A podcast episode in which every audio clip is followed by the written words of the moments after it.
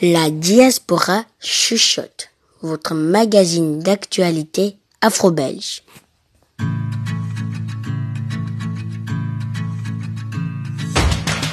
Le monde se réveille et je ne l'attends pas. Un nouveau jour se lève et pas de vide en moi. Il ne me manque rien, ce n'est pas un enfer. Je suis juste une femme, je ne suis pas une mère. Les années passent et les saisons défilent. Leurs questions me lassent, laissez-moi tranquille. Pourquoi c'est si grave si je ne veux pas en faire? Je suis juste une femme, je ne suis pas une mère. Et quand je vois le monde, je ne trouverai jamais le sommeil. Si je devais surveiller mon il ne me manque rien, ma vie est déjà si belle alors je ne rentrerai pas dans la ronde. Oh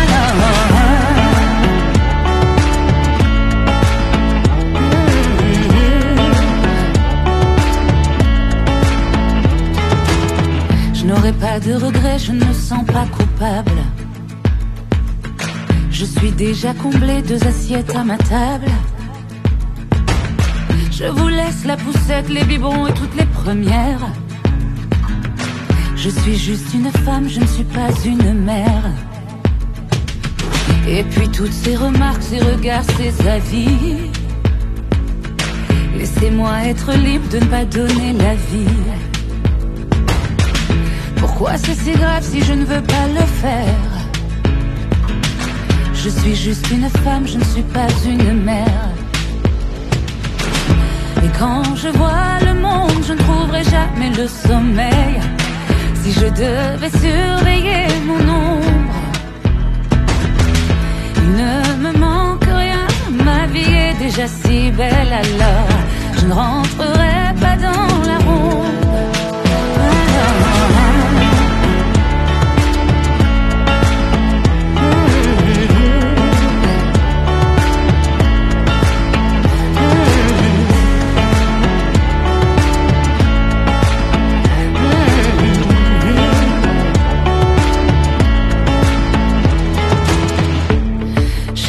Pas semblant.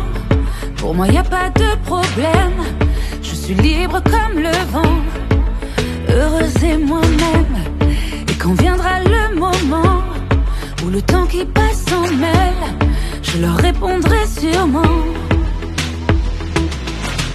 Et quand je vois le monde, je ne trouverai jamais le sommeil. Si je devais surveiller mon ombre il ne me manque rien, ma vie est déjà si belle alors je ne rentrerai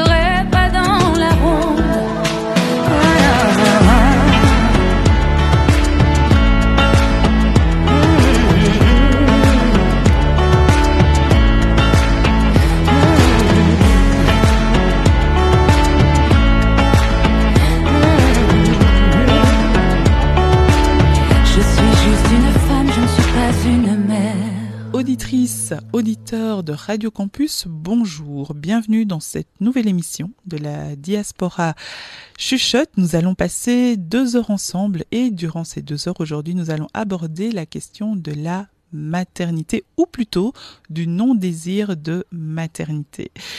Ça ne vous a pas échappé, dimanche c'était la fête des mères, donc les, les, messages, les photos ont fleuri un petit peu partout sur les réseaux sociaux. Et peut-être que chez vous aussi, vos petites têtes brunes sont venues vous apporter un joli petit cadeau confectionné de leurs petites mains euh, maladroites, mais pleines d'amour. Et voilà, donc ça c'est ce qu'on a euh, pu vivre dimanche, mais toutes et tous. Et sans plus tarder, nous commençons donc cet entretien euh, accordé par Ramatatiam. Nous allons parler euh, ben d'elle. Elle va se présenter, se définir, euh, nous parler de comment elle a su qu'elle ne voulait pas d'enfants, donc elle ne voulait pas mettre au monde des enfants. Et vous verrez pourquoi je précise et pourquoi c'est important de bien faire la différence entre ne pas mettre un enfant au monde et ne pas élever un enfant. Nous verrons aussi la perception de la société sur les femmes qui ne veulent pas d'enfants, comment est-ce qu'elle a pu avoir des remarques et comment ce, choix qu'elle a posé impacte sa vie. Et nous verrons finalement euh, sa décision de se faire opérer, car oui, Ramata Thiam souhaite être opérée et vous verrez que c'est beaucoup plus compliqué qu'on ne l'imagine. Je vous laisse écouter et nous revenons juste après je m'appelle Ramata, j'ai 34 ans. Euh, je suis, je me considère comme une femme. Euh, je pense que les autres aussi me considèrent comme une femme. En tout cas, euh, c'est ce, qu'on renvoie dans, la question qui nous intéresse aujourd'hui. je suis, alors je me définis, on en a parlé beaucoup avec beaucoup de personnes, comme une femme noire bien que je sois née d'une mère blanche et d'un père noir. Euh, donc je, sais très bien que je ne suis pas porte-parole des femmes noires, mais, euh, mais, aujourd'hui en Belgique, moi j'ai fait le choix de me définir euh, comme une femme noire. Ce qui, je pense, a, une importance dans, dans, les choix que, que j'ai faits et, voilà. qui je suis? Je, suis née en Belgique, à l'hôpital Saint-Pierre. C'est important aussi comme, euh, anecdote. Euh, après, euh, on est parti vivre au Sénégal avec ma maman, mon papa, mon frère et mon presque frère, le dernier qui est né au Sénégal. je dis presque parce qu'il n'était pas encore né, hein, du coup, c'est pas. Euh, et puis, euh, et puis au Sénégal, euh, ma maman est restée avec nous trois, donc j'ai été élevée par une mère blanche en Afrique, une mère blanche qui voulait que, enfin, c'était pour elle comme mes parents étaient séparés à ce moment-là, la seule manière qu'on qu'on connaisse notre pays. Et donc, en intro, merci maman, parce que s'il y a bien quelque chose qu'elle a fait, c'est se rendre compte qu'il y a beaucoup de choses qu'elle pourrait pas nous transmettre si on rentrait en Belgique. Donc euh, voilà, il y a 10 ans, non, à, à 13 ans, euh, on est rentré en Belgique. Et, euh, et, voilà. Et j'ai dit à ma mère euh, qu'un jour je partirais de son pays et que de toute façon j'aurais jamais d'enfant. C'était pas dans la même phrase, mais, mais presque. Je pense que quand ma mère a compris que, que j'aurais pas d'enfant, j'étais encore plus jeune que 13 ans. Euh, j'en ai parlé avec elle récemment et euh, j'ai pas l'impression qu'elle se soit dit un jour dans sa vie que euh, je lui je lui donnerais des petits enfants. J'aime bien utiliser les expressions qu'on entend dans la vie courante. Donne-moi des petits enfants, comme si c'était un cadeau. mais non, je pense pas que ma mère se soit un jour vue grand-mère de mes enfants. mes frères peut-être plus, moi non. Donc, euh, je, n'ai pas, j'ai pas d'anecdote ou de moment précis dans ma vie euh, auquel je peux rattacher en disant oui, c'est à ce moment-là, je savais. Mais je sais que aussi loin que je me souvienne, j'ai une très très très très bonne amie. Euh, on devait avoir, c'était c'était à l'époque de nos premières règles. Forcément, ça change la vie d'une petite fille. On se dit. et première règle qu'elle a eue avant moi. Euh, et je me souviens de lui avoir posé la question, genre, mais à quoi ça sert, quoi? Et, qu'on a découvert que ça servait à faire des enfants, à, se faire chier euh, plusieurs jours par mois euh, pendant le reste de sa vie, tout ça pour pouvoir un jour peut-être avoir des enfants. Et là, je me suis dit, mais quelle perte de temps, quoi Quelle perte de temps, quelle perte de sang. et du coup, quand on a le même âge, elle devait avoir 12 ans 12, 11, 12 ans peut-être, donc euh, moi aussi. Et là, je sais que je me suis déjà dit, mais euh, ça, va ne me servir à rien, ça.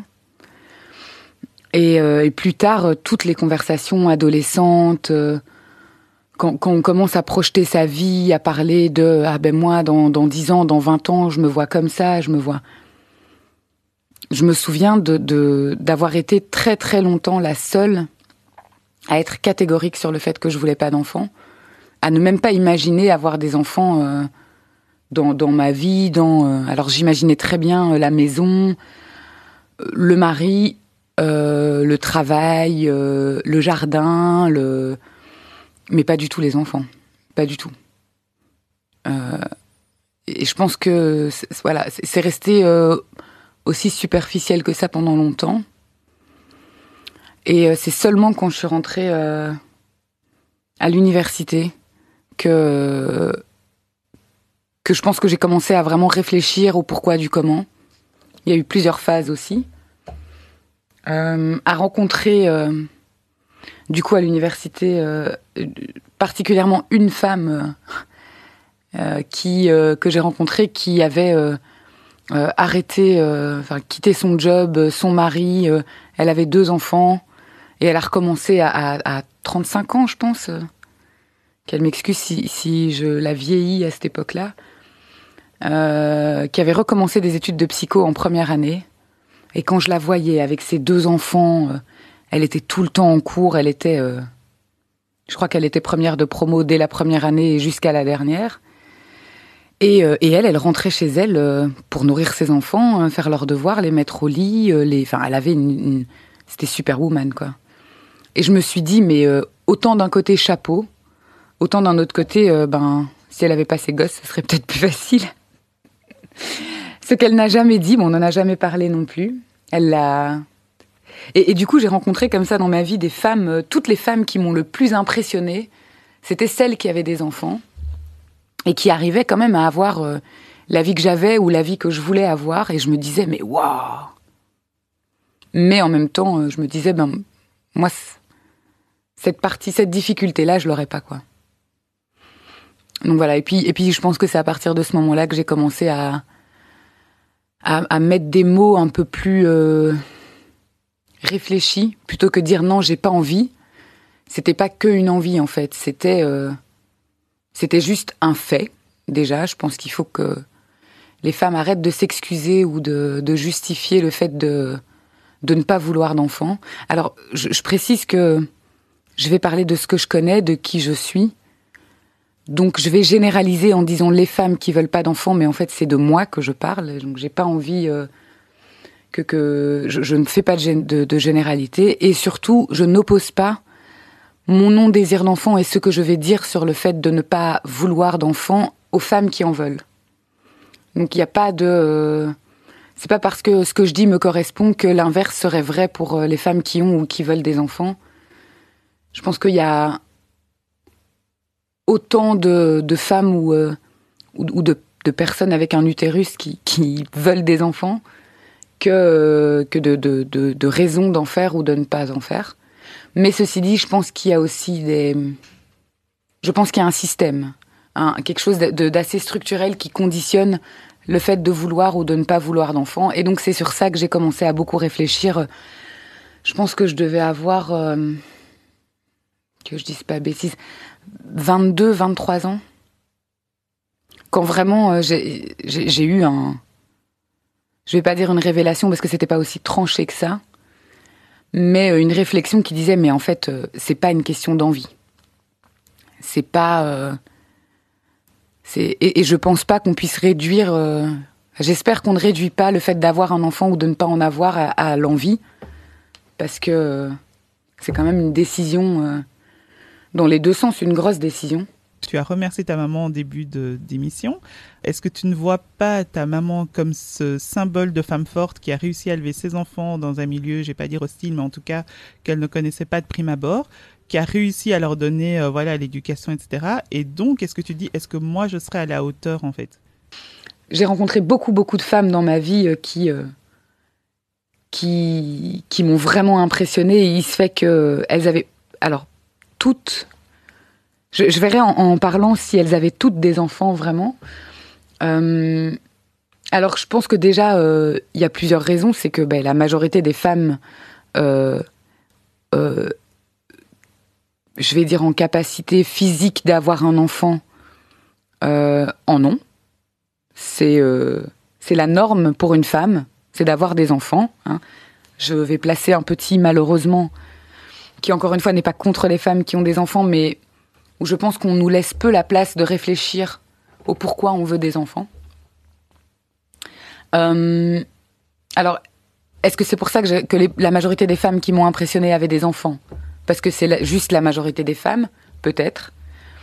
Euh, je pense aussi qu'il y avait, euh, partir du moment où cette réflexion elle se pose, je me dis mais quelle est la vie de cette femme? Et, pas ma mère par exemple, ma mère a fait euh, a, a eu trois enfants avec le même homme. Je suis persuadée intimement convaincue, et puis euh, je lui ai posé la question, donc euh, qu'elle a désiré ses enfants. Je pense même qu'elle en voulait quatre. Et donc, et ça, c'est quelque chose que l'amour de ma mère, la volonté que on soit tous les trois unis, soudés, forts, bien éduqués, bien préparés, bien outillés, bien. Ma mère a, voulu faire un bon job et elle a fait un très. Enfin, c'est pas du tout par rapport à moi, genre je me lance des fleurs, mais euh, mais je suis extrêmement fière de, de, ma mère, de ce qu'elle nous a transmis. De après, euh, un jour, j'ai posé la question. C'était il y a pas très très longtemps, euh, il y a quelques années à peine à ma mère. Je lui ai demandé si elle regrettait d'avoir des enfants. Et euh, elle m'a dit quelque chose que je, pense qu'elle a eu une force énorme de, me- dire ça. Après, encore une fois, c'est c'est de, de c'est- ma projection et euh, elle m'a dit euh, je pourrais jamais regretter, c'est inconcevable. Je vous trouve, euh, je vous trouve tous les trois parfaits. Je suis fière de vous. je, mais je pense que ma vie aurait été plus facile sans enfant. Alors, je pense qu'il faut vraiment dissocier les deux. Je suis persuadée que ma mère ne regrette pas ses enfants. Euh, je suis persuadée que pour rien au monde, elle aurait changé le cours des choses. euh, euh, alors, est-ce que si elle avait une machine à remonter le temps, je pense qu'elle ferait pareil. Mais je pense qu'elle réfléchirait. Alors, je vais pas parler à sa place. Mais, mais je pense qu'en faisant ces trois enfants, elle ne, elle ne pouvait pas s'imaginer à quel point c'était difficile, en fait. Et, euh, et du coup, autant ma mère, c'est, mon modèle de femme, c'est. euh, autant je lui aurais souhaité une vie moins difficile. Et je pense que sans enfants, ça aurait été moins difficile. Alors il y a peut-être plein de choses qu'elle aurait pas eu. Je pense que avoir des enfants pour ma mère, c'était aussi euh, avoir un peu comme comme un phare dans la nuit, comme ça, euh, comme dans les moments difficiles. Ben il y a y a y a une raison matérielle concrète de, se lever, de se battre, de mais euh, mais si elle en avait pas eu, peut-être qu'elle aurait trouvé un autre phare dans la nuit, un autre. euh, Alors moi, j'ai jamais ressenti. euh, Si. J'ai senti. Alors est-ce que c'est le poids? Le poids. Est-ce que le poids est le bon mot? Je ne sais pas, mais je vais l'utiliser parce qu'il est là. Dans les moments difficiles, de me dire, eh ben, on- on- il faut que je m'accroche parce que pour ma mère c'est difficile. Et donc il faut que je et il faut que et donc il y a rien à faire quand une quand une personne choisit d'avoir des enfants. D'une manière ou d'une autre euh, l'enfant sait qu'il est le phare dans la nuit quand même. Euh, pour pour les enfants qui ont la chance d'avoir des parents expressifs ou des parents euh, moi ma mère est très expressive et donc euh, et donc maman si tu entends ça je sais qu'on en a déjà parlé mais je pense beaucoup à toi en ce moment.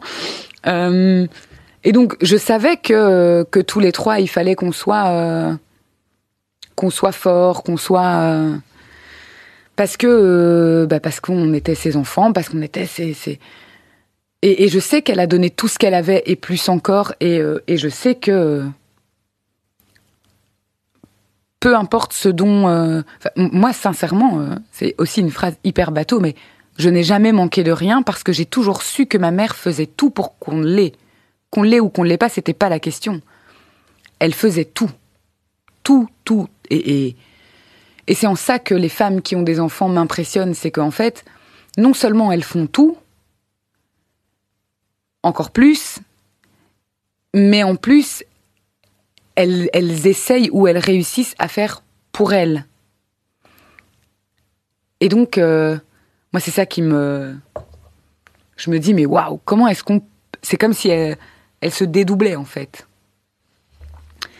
Donc, euh, voilà. Et est-ce que c'est ça qui fait que je me dis que cette force, que cette moi je ne l'aurai jamais. Je me suis jamais dit ça en fait. Je me suis jamais dit j'ai pas la force d'avoir des enfants. Je me suis jamais dit euh, je n'y arriverai pas, je ne serai pas une bonne mère. Je mais euh, je pense que un truc que je me suis dit c'est pourquoi enfin je, je vais pas faire un enfant pour voir si j'ai la force. Ça c'est sûr. Il y a plein d'autres choses que j'ai envie de faire, pas ça.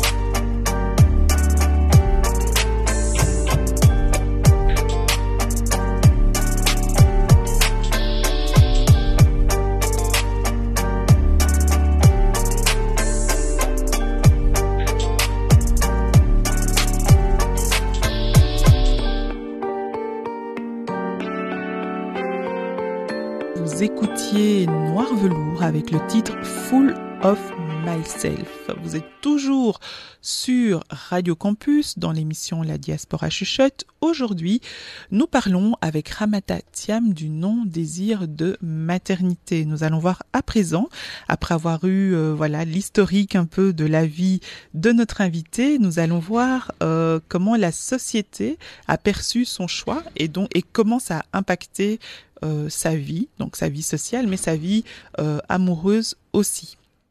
Tu as dit c'est le système qui nous donne l'injonction en tant que femme d'avoir des enfants. Mhm. Donc, est-ce que tu peux euh, développer, donc d'un point de vue ben, éducatif évidemment, puisque la transmission se fait par les parents qui sont déjà bien ancrés dans les normes, euh, sociale, vie intime, et puis alors ben, toute la, la marginalisation des femmes qui ne veulent pas d'enfants, même celles qui ne peuvent pas avoir d'enfants, en fait, qui en voudraient bien mais qui ne Mhm. peuvent pas. En effet, je pense qu'il y a une injonction à être un certain type de femme. Et dans ce type de femme, il y a le fait d'avoir des enfants, mais il y a plein d'autres choses.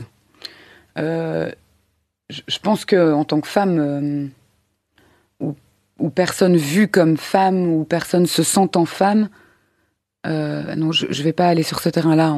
Parce que en fait, je ne sais pas ce que c'est de se sentir femme sans être née femme. Moi, j'ai là-dessus, je suis assez lisse. Je suis née avec un corps de femme, avec un sexe de femme. Je me suis toujours euh, sentie à l'aise dans, dans ce corps. On m'a toujours renvoyé que j'étais une femme, euh, malheureusement. Et ça, c'est quelque chose que j'ai toujours senti. C'est euh, le fait d'être un peu prisonnière du regard de l'autre sur mon corps. Et donc, quand je dis le système, c'est ça, c'est le regard du système. Et quand je dis l'autre, c'est pas une personne. Je pense que c'est beaucoup plus structurel que ça. C'est- beaucoup plus euh, systémique pour le coup. Euh, et je pense que ça, en tant que femme non blanche dans un pays blanc, puisque je suis devenue femme, je suis passée de petite fille à femme ici en Belgique, en tant que femme non blanche, je pense que c'est encore plus fort. Euh, l'assignation à une manière d'être, à une manière de se comporter en tant que femme noire, et c'est là que je reviens à ce que je disais quand je dis que je me considère comme une femme noire, c'est que je pense qu'il y a vraiment un, un- une injonction à être une femme particulière quand on est noire. Quand on est métisse, c'est deux choses différentes aussi. Euh, je pense qu'il y a des choses euh, que les femmes noires, euh, plus noires que moi, je vais dire, ont subi, que moi je n'ai jamais subi. Alors est-ce que c'est une bonne chose? J'en sais rien parce que moi j'ai vécu l'injonction de, vous voyez cette, fameuse phrase, le métissage c'est l'avenir de l'humanité. Alors avec cette voix niaiseuse avec laquelle je le dis, c'est vraiment parce que je trouve ça, mais d'un niais, d'un naïf de dire ça, parce que ça n'est pas vrai. Le métissage n'a jamais protégé personne du racisme. Euh, au contraire. Euh, et donc, euh, j'étais un peu... je, je suis devenue femme avec cette injonction non seulement d'être un certain type de femme dans le groupe des femmes. C'est-à-dire que non seulement les femmes doivent se, comporter... euh, alors ça, peut aller de... On pense que c'est stupide, hein, mais euh, ne pas s'asseoir euh, les jambes écartées parce qu'on n'a pas la classe, ne pas... il faut porter un peu des jupes comme mesdemoiselles, mesdames, parce que sinon t'es un bonhomme. Il faut, il y, y a toujours, c'est des exemples stupides qui n'ont aucune portée, mais mais c'est des exemples de la vie de tous les jours qui font que il faut se trouver quand même en tant que euh, pour se présenter comme la femme qu'on veut être. Ça prend du temps, Euh, genre se couper les cheveux. Il m'a fallu, euh, il a fallu que j'attende 20, 27, 28 ans, je pense, pour me couper les cheveux courts.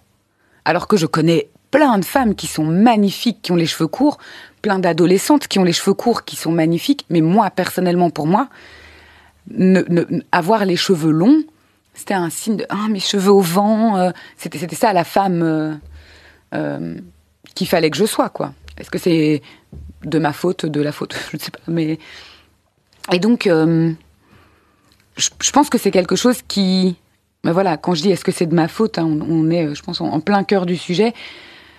C'est pas des dispositions internes à un individu qui font que euh, on se construit d'une certaine manière ou non. C'est bien une intériorisation de quelque chose qui vient de l'extérieur.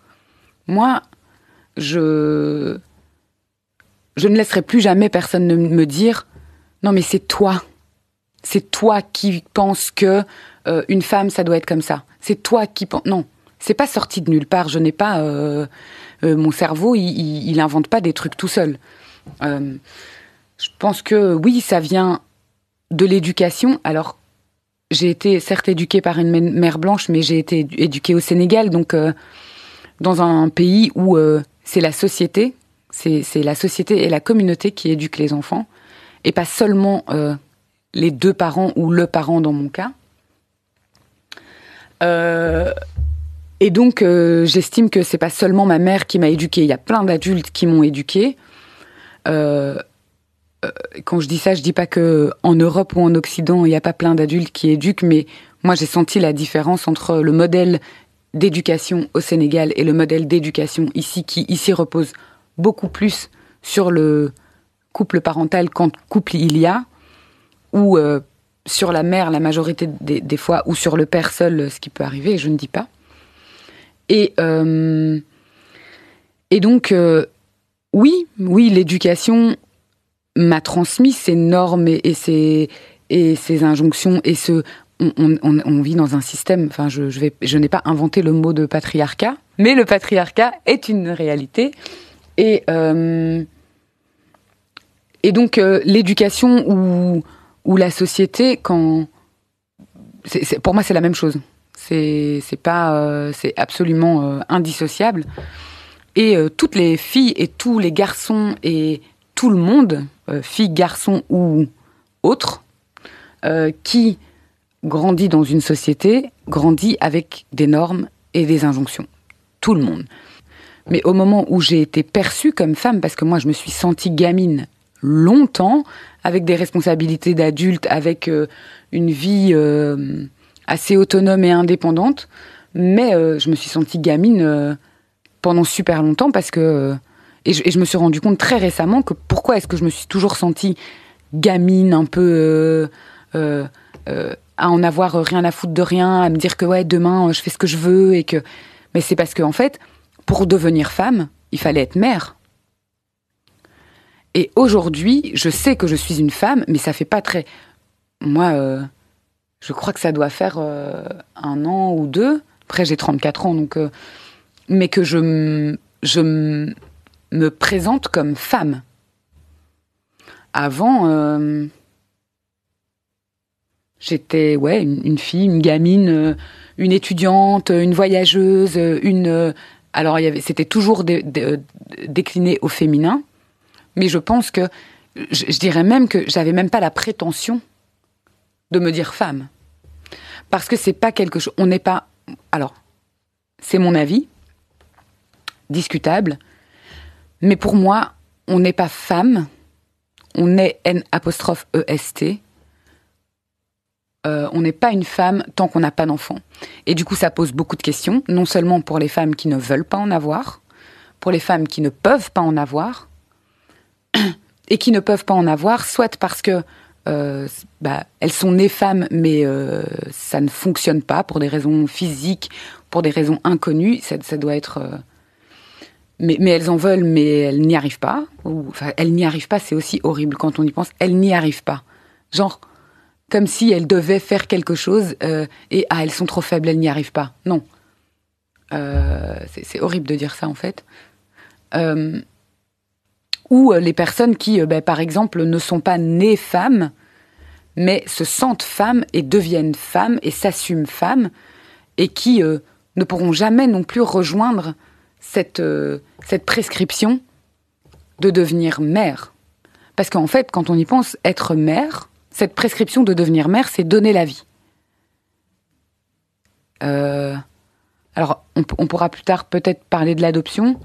Je pense que l'adoption, ça réconcilie la norme avec la femme qui n'a pas enfanté, mais ça ne, ça ne, ça ne, ça ne change pas grand-chose dans le fait qu'on n'a quand même pas été capable, quoi.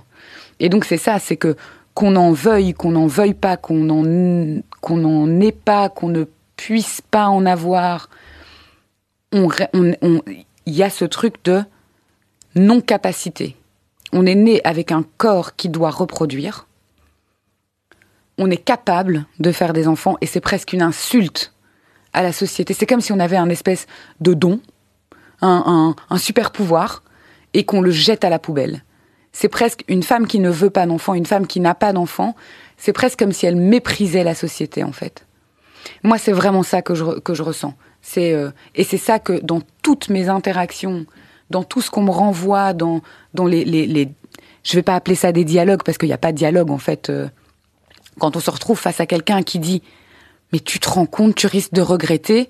Moi, ce que je sens, c'est que c'est- comme si je l'avais agressé en fait, en disant mais j'en aurais pas. C'est comme si mais ah, je suis outré. Ah mon Dieu, je suis outré que tu puisses dire ça et je vais essayer de te faire comprendre que tu fais peut-être une erreur. Mais moi, moi, je me demande vraiment si ça leur pose un problème. Peut-être que c'est pas de ma faute. Je ne vois pas. j'ai beau retourner dans tous les sens, je ne. Je pense pas qu'il faille tout comprendre dans la vie. Euh, je pense qu'il y a des choses. euh, on peut chercher à les comprendre. mais On peut surtout se dire que qu'on ne comprendra peut-être pas en fait. Et euh, et, et quand je quand j'ai des personnes en face de moi qui ont tellement de mal à comprendre et qui cherchent quand même à comprendre et à me faire changer d'avis, je me dis qu'elle doit avoir un enfin je, je vais pas vais pas insulter ces personnes individuellement mais il faut quand même avoir un sacré problème pour se dire qu'on va faire changer d'avis la personne en face de soi sur quelque chose qui est aussi personnel et intime. On m'a dit des choses, mais c'est super égoïste de pas vouloir d'enfant. Ah, ça c'est le. Je pense que toutes les personnes qui n'ont pas ou qui ne veulent pas ou qui ne souhaitent pas d'enfants plutôt euh, et qui ont osé le dire ont toutes entendu. C'est hyper égoïste. Et je dis toutes parce qu'il faut être une femme. Quand on est un homme et qu'on ne veut pas d'enfants, on n'est pas forcément catégorisé comme égoïste. Mais comme, alors, je, je comprends pas. Donc, je décide de ne pas amener, de ne pas donner la vie, donc de ne pas, euh, entre guillemets, créer euh, un, être, et je suis égoïste. Donc, ça veut dire que je prive euh, autre, euh, enfin, quelqu'un d'autre, quel- plusieurs personnes, une société, un monde, un univers, je les prive de cet enfant, et c'est en ça que je suis égoïste, en fait. Parce que sinon, le mot égoïsme, ça veut bien dire ça. Être centré sur soi. Donc, je ne veux pas d'enfant, je suis centré sur moi. Euh, oui. Je ne le prends plus comme une insulte aujourd'hui. Oui, je suis égoïste. Je ne donnerai pas. Mais c'est vraiment. Enfin, si, si, si on pousse vraiment euh, la réflexion à, son, maximum, c'est parce que je ne veux pas faire un enfant, je suis égoïste. Parce que je ne veux pas, comme je disais tout à l'heure, quand les grands-parents donnent moi un, enfant, enfin les, les, oui, les parents qui disent à leurs enfants de leur donner des petits-enfants, là c'est la société qui demande à la femme de lui donner un enfant en fait. Mais moi, la société, tant qu'elle ira pas mieux, je lui donne rien. Je lui donne pas d'enfant, en fait. C'est, non. Pourquoi? Pourquoi je donnerais un enfant alors qu'aujourd'hui, déjà l'enfant que j'aurai, il ne naîtra pas blanc? Donc non. Euh, alors ça c'est aussi discutable, hein, parce que quand je disais que c'est ma vision, euh, il y a des contre-exemples qui sont extrêmement nobles justement de faire des enfants. Mais moi non, je ne donnerai pas d'enfants. Euh, C'est comme si, euh, je sais pas moi, tu passes devant une fontaine, euh, tu donnes une pièce, euh, tu passes devant un, parc avec des canards, tu donnes du pain. Ne donnez pas de pain aux canards, c'est pas bon pour eux. Et moi, je dois donner un enfant. C'est ma contribution, ma taxe pour être née femme avec un utérus, c'est de faire un enfant. C'est un prix très très cher à payer quand même. hein. Quand j'étais une jeune adulte comme ça, je, me souviens, je disais mais non, euh, mais c'est pas ton problème si j'en veux pas. euh. Et puis après, je me suis cherchée, je me suis dit oui mais pourquoi? Est-ce qu'il y a des raisons? Est-ce qu'il y a des Et puis c'est là aussi euh, dans, entre 20 et 30 ans euh, que les interpellations des gens, c'est plus bah, tu verras quand tu seras plus âgé.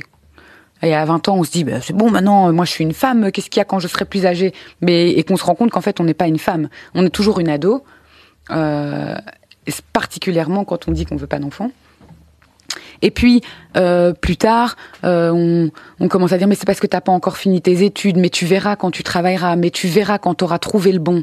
Alors, petite parenthèse, il n'y a rien qui définisse euh, aimer ou être amoureux soit forcément euh, poursuivi par faire un enfant. Parce que pour le coup, ça c'est quelque chose qui est resté très longtemps. Euh, tu n'as pas encore trouvé le bon. Et je me dis, c'est le truc, je pense, qui m'a le plus marqué. Déjà, trouver le bon, peut-être que c'était la bonne en fait, ça ne l'est pas, mais peut-être que ça le sera, peut-être que ça peut l'être.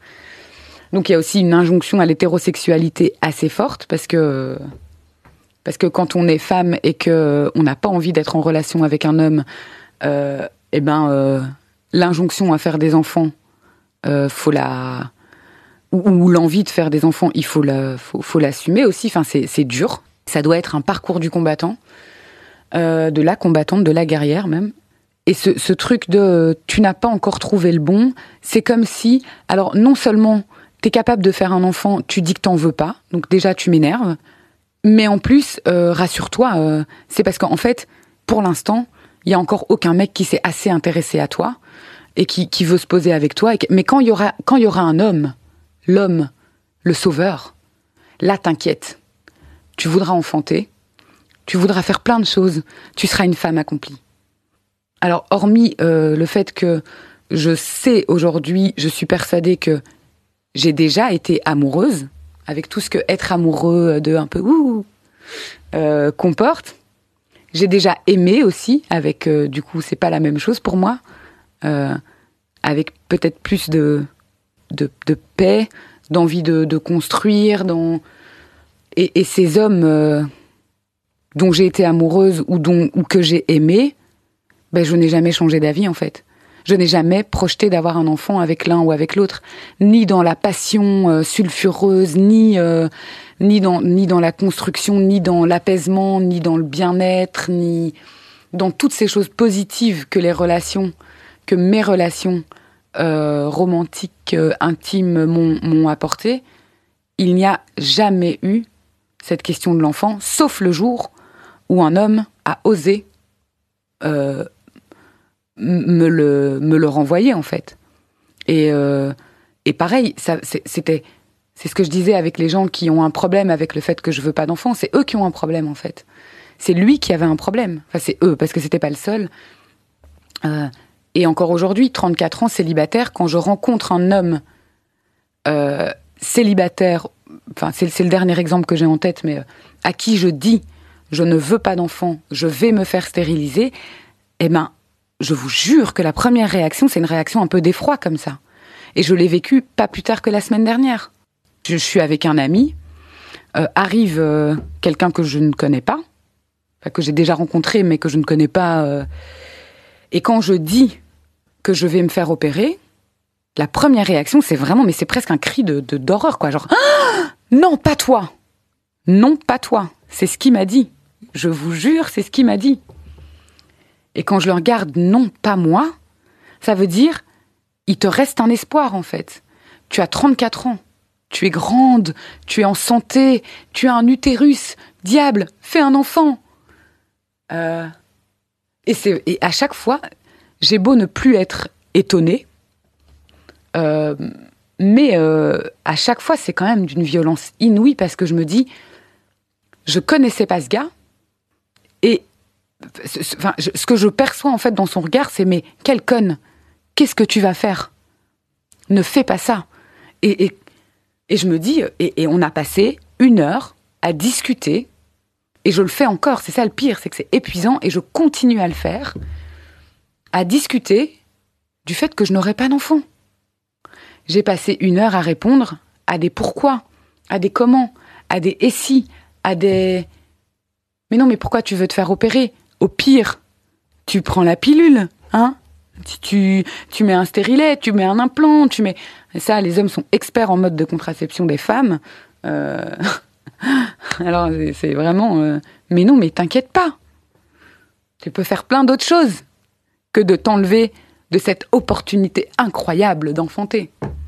Alors, je veux bien. Je trouve que c'est vraiment le corps humain est formidable. Euh, le fait d'avoir, euh, moi, je, réfléchis beaucoup euh, à des trucs qui peuvent paraître complètement stupides, mais je me dis, il y a quand même, quand on est né avec un utérus, on a ce truc qui fait qu'un être vivant peut se, c'est magique. Je trouve ça absolument fantastique. Ceci dit, si j'ai pas envie de l'utiliser, c'est mon problème. Un- un- une autre chose qu'on renvoie beaucoup aussi, c'est mais tu te rends compte, toi, tu dis que tu veux pas en faire, tu vas te faire opérer, alors qu'il y a plein de femmes qui peuvent pas en avoir. Eh bien, euh, à toutes les personnes qui ont un utérus et qui pour l'instant n'ont pas d'enfant et qui souhaitent un enfant, je pense que ces personnes qui sont concernées savent que mon que mon choix de ne pas faire d'enfant n'a aucun impact sur le fait qu'elles n'en aient pas si elles en souhaitent. Il n'y a pas de, je ne pense pas euh, qu'il y ait de lien dans l'univers qui fait que euh, si euh, je me fais stériliser, une autre femme perdra sa capacité à faire, enfin n'importe quoi. Mais, mais alors aussi stupide que ça puisse paraître, c'est, hein, après le, après le, tu es égoïste, tu vas le regretter, tu verras quand tu auras trouvé le bon, c'est parce que t'es pas encore posé. Eh ben il y a le, mais il y a des gens qui arrivent pas à en avoir. Tout aussi stupide, aucun rapport, aucun rapport. Je, ne- je, ne- tant qu'on m'expliquera pas, je- peut-être que je suis trop conne, mais je ne comprends pas le rapport entre les gens qui souhaitent un enfant qui, qui n'en ont pas. Euh, aussi difficile que ça soit, ça n'a rien à voir avec moi. La société se donne le droit de considérer ce choix comme une erreur. Comme une erreur de jeunesse, comme une erreur de- d'intelligence, de, maturité, de, de tout en fait. Est-ce que euh, ton choix est une cause systématique de rupture? Et si tu rencontres un compagnon qui a des enfants, est-ce que pour toi c'est un critère euh, rédhibitoire? Par rapport à, mes relations justement et mon choix de ne pas faire d'enfant, euh, alors il n'y a pas eu beaucoup de relations qui en sont arrivées à, à cette question, enfant pas enfant, mais euh, je n'ai jamais caché à personne que je n'en voulais pas. Alors et même sans arriver à est-ce que toi et moi on va faire un enfant, je pense qu'avant ça, il y a quelque chose qui nous est retiré de la part de ce compagnon de la place euh, qu'on a un peu euh, euh, dans le couple. J'ai toujours été perçue comme une personne qui avait un peu euh, ouais, tu dis ça, mais euh, et, et là, une, une- ma- dernière relation en date, il savait très bien. On s'est rencontrés dans une association militante, nanana. Il savait que je ne voulais pas d'enfant avant même qu'il se passe quoi que ce soit de euh, autre qu'amical entre nous. Et euh, deux ans, deux ans et demi après, euh, non, un an et demi après, il m'a quand même dit, mais j'étais persuadée que j'arriverais à te faire changer d'avis. Euh, il m'a aussi dit, alors c'est lui, mais euh, franchement, je lui, c'est pas lui que je vise parce que c'est quelque chose que j'ai déjà entendu d'autres personnes, d'autres. euh, il m'a dit que en affirmant ne pas vouloir d'enfant, je lui imposais mon choix. Ça, c'est quelque chose. Je pense qu'on peut s'arrêter peut-être deux minutes. Je n'impose mon choix à personne. Moi, je sais que j'ai déjà eu des, conversations où je disais, mais si tu veux un enfant, tu peux aller faire un enfant. Tu peux rencontrer quelqu'un d'autre, tu peux... Si euh, je, différencie, alors c'est peut-être un peu euh, particulier, mais du coup, le fait de ne pas vouloir d'enfant, euh, ça, amène à, à essayer d'explorer plein de manières de considérer le couple, la relation, la famille, la... Et donc j'ai été jusqu'à me dire, mais euh, est-ce que j'accepterais d'être euh, avec un homme euh, qui va faire un enfant ailleurs, par exemple? Comme ça, de manière très théorique, oui. Est-ce que je pourrais rencontrer un homme qui a déjà des enfants et qui est séparé et je ne sais pas moi. Oui, aussi. Mais le choix de ne pas vouloir d'enfant, c'est pas seulement le fait de ne pas vouloir enfanter. Genre mon problème, c'est absolument pas que mon corps va se déformer, que et ça, peut être un problème pour certaines femmes que je ne remets absolument pas en question parce que je pense que en effet, euh, tout doit changer chez une femme quand euh, quand elle a un enfant, quand elle accouche, quand. Mais c'est pas du tout ça mon mon, point de vue. Enfin, ça, ça- je, je suis même pas arrivée à ce stade de réflexion là. Euh, mais il y a aussi le fait que même si dans ma vie je conçois totalement qu'il y ait des enfants autour de moi, et j'ai envie qu'il y en ait d'une certaine manière, j'ai des amis qui ont des enfants que j'aime, mais euh, au-delà des étoiles, et, euh, et je suis vraiment fière que mes amis me laissent une place dans la vie de leurs enfants. Euh, parce que parce que je pense que c'est important pour un adulte de d'avoir des enfants autour de lui. Je pense que c'est important pour des enfants d'avoir plusieurs adultes autour de lui aussi, et pas seulement papa maman, mais aussi tata tonton. euh. Donc voilà. Euh, et donc oui, mais mais quand même, euh, il y a un petit mais, c'est que euh, mon choix de ne pas faire d'enfant, c'est aussi un choix de ne pas avoir une vie centrée sur des enfants. Peut-être que c'est ça que les gens veulent dire quand ils disent que je suis égoïste. Peut-être que je le suis, du coup, je sais pas. Mais euh, je ne. Même si, pour une période donnée, et euh, tant qu'on est à choquer, ben, je vais y aller pour un CDD. Je pourrais avoir un CDD de parentalité, par exemple. Ça, oui. Ou euh, un contrat intérimaire de parentalité. Mais pas un CDI. Et quand on fait un enfant, c'est un CDI. Et moi, le CDI, ça me stresse. J'ai pas envie. C'est pas que ça me stresse, c'est non. Et euh, donc, euh, c'est-.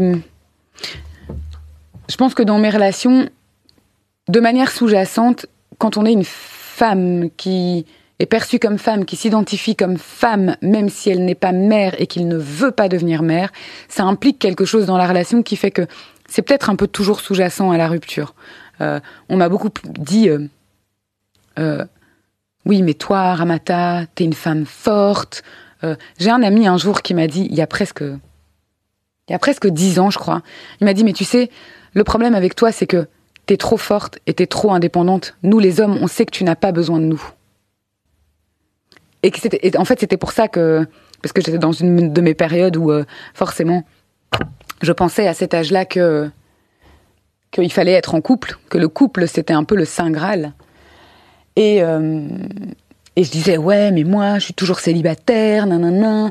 Et il m'a répondu ça avec euh, toutes les bonnes intentions du monde, mais l'enfer est pavé de bonnes intentions, n'est-ce pas comme dirait un cher ami qui n'est plus là.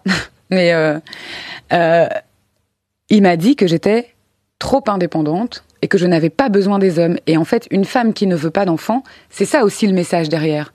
Je n'ai pas besoin de toi. Je n'ai pas besoin de ton spermatozoïde. Euh, et je pense qu'il y a aussi quelque chose qui se, qui se recoupe avec les femmes qui adoptent seules, les femmes qui font des, des enfants seules par fécondation, par euh, et les couples lesbiens qui ont des enfants.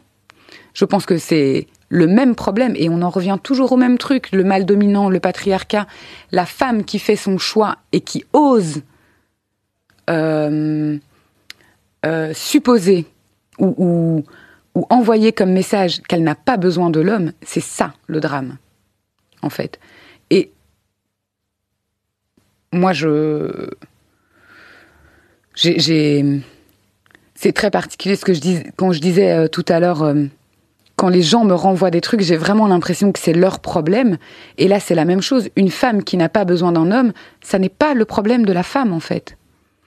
C'est le problème du patriarcat. Mais moi, c'est pas mon problème. Enfin, si, c'est fond- fondamentalement c'est mon problème en fait, parce que du coup je le subis quotidiennement comme euh, toutes mes sœurs, toutes mes. Mais euh, je pense que à tous les gens qui pensent que, euh, enfin tous les tous les tous les gens, les détracteurs des des féministes, euh, des afroféministes, des c'est toujours la même chose. Mais pourquoi ça vous pose un problème en fait? Pourquoi ça vous pose un problème? C'est assez drôle que je fasse ce parallèle. Du coup, on m'a souvent dit aussi que euh, la raison pour laquelle je ne voulais pas d'enfant, ça devait être un truc militant. Euh, pourquoi pas, j'ai envie de dire. C'est clairement, je pense qu'à partir du moment où une femme prend une décision, c'est politique. Euh, à partir du moment où une femme, d'une manière ou d'une autre, euh, prend le droit de contrôler, de posséder son corps, c'est politique. Et que donc oui, oui, ne pas vouloir d'enfant, c'est un acte militant. Euh, Est-ce que je me dis que grâce à moi on va abattre le patriarcat? Certainement pas. C'est pas. Mais je pense oui que il y a, quelque chose forcément de, politique. C'est parce que c'est mon corps, mon choix, ma décision.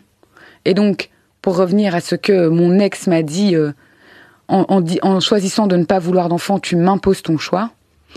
Bah écoute, euh, ça c'est vraiment des, larmes de de d'homme quoi. Je t'impose mon choix, mais de dans la société, il n'y a pas beaucoup de moments où euh, les hommes se voient imposer quoi que ce soit en fait. Et donc, euh, s'il est frustré qu'une femme lui impose quelque chose, ben j'ai envie de dire qu'il aille pleurer ailleurs parce que c'est, je vais pas le consoler quoi. Oui, je lui ai imposé mon choix. Et à tous ceux qui suivront, je ne ferai pas d'enfant. Et, et bah ouais, j'ai même pas, je, c'est c'est c'est juste comme ça en fait. C'est pas, euh, je sais pas comment. euh, c'est comme si je l'avais insulté, comme si je l'avais. En fait, c'est ça. Je pense que une femme qui ne veut pas d'enfant, ça castre un peu comme ça. Tu vois, c'est. Mais que vais-je faire de ces couilles et de tous ces spermatozoïdes? Si toi tu ne veux pas d'enfant Ah bah oui. Ben, c'est pas grave. Il faut que. Et donc, message à tous les hommes, c'est c'est votre problème en fait. C'est c'est votre gestion de votre masculinité, de votre. euh, euh, tant qu'on n'a pas engrossé une femme, en gros, on n'est pas un homme. C'est comme s'il était impuissant parce que moi je voulais pas d'enfant, impuissant parce qu'il n'arrive pas à me faire changer d'avis, impuissant. Mais il faut qu'ils gèrent leur puissance et leur impuissance. Enfin, c'est pas à nous de.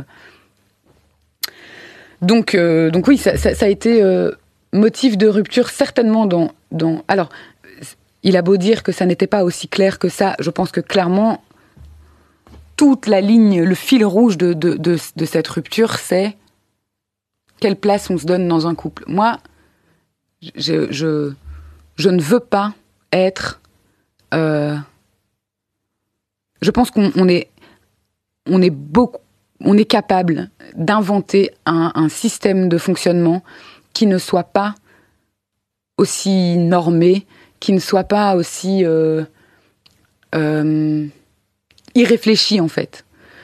Et, et, et je pense qu'on peut le faire sans se torturer non plus et sans euh, remettre en question euh, tous les faits et gestes de l'un et de l'autre dans le couple et dans. euh, euh, mais je pense qu'il faut avoir le courage de s'asseoir et de poser des questions et d'accepter que nos choix sont peut-être pas énormément de guillemets normaux, mais qu'ils peuvent très bien nous convenir et que c'est pas grave en fait. Et puis surtout, il faut pas croire être une femme et ne pas vouloir d'enfant. C'est loin d'être. Alors, je vais pas faire euh, mon petit, euh, ma, petite minute bureau des plaintes, mais c'est loin d'être facile. Et puis, euh, et c'est moi qui ai dû traverser tout ça et toutes les autres. Alors lui qui arrive, il me connaît depuis 30 secondes et il ose me dire que mon Dieu, il aurait espéré que, mais il aurait espéré que je change d'avis. Mais mon gars, mais l'humanité a essayé avant toi en fait. Pour qui tu te prends? Pour qui tu Alors des, des, des hommes avec qui j'étais en relation, mais aussi les parents de ces hommes qui trouvaient que euh, je serais la mère pour leurs petits-enfants parfaite parce que euh, ils auraient des, enfants euh, avec des cheveux crôlés mais des yeux verts et qui bronzeraient bien et qui rougiraient pas au soleil et qui c'est des choses que les, parents de, certains de mes compagnons m'ont dit. Mais alors je, le dis j'en suis même pas choquée parce que dès qu'une relation est sérieuse, oui, parce que dès qu'on présente quelqu'un à ses parents, c'est supposé être euh, sérieux, encore une fois, dans les normes. Et où euh, j'ai un, un, ex à moi, euh, j'étais jeune, j'avais 20 ans, 19 ans même peut-être. Et la première fois que sa mère m'a rencontré, donc, il, il était sorti avec une fille, une blonde, une petite blonde aux yeux bleus avant.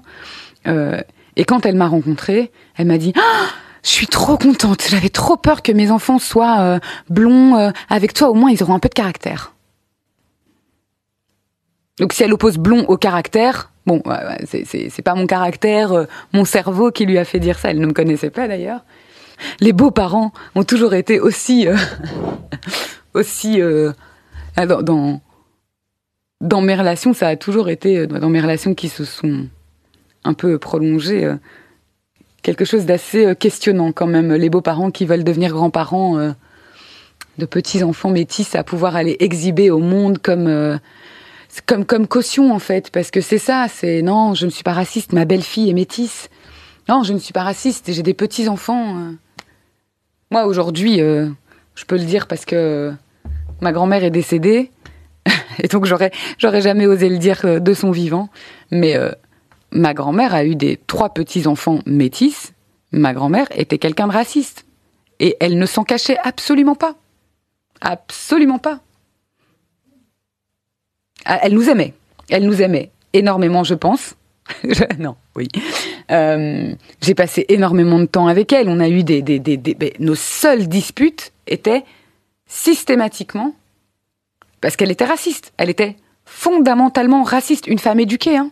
Elle est née en 1924, elle a eu un master, elle a eu, enfin, éduquée, instruite, euh, elle a été enseignante, elle a été, et, ma grand-mère, euh, elle me dit un jour, euh, oui, donc elle avait des voisins qui, qui allaient déménager, qui, qui sont noirs, et je lui dis, ah mamie, tes voisins vont déménager. Elle me dit, ah chouette alors. Et je lui dis, bah, euh, moi, moi, je reste dans le voisinage. Je lui dis, mais dis pas ça, tu sais pas qui tu vas avoir. Si ça se trouve, euh, ils vont faire du bruit, ils vont être dérangeants, ça va être. Et elle me répond, sans cligner des yeux. Enfin, tant qu'ils sont pas africains, c'est mieux, non?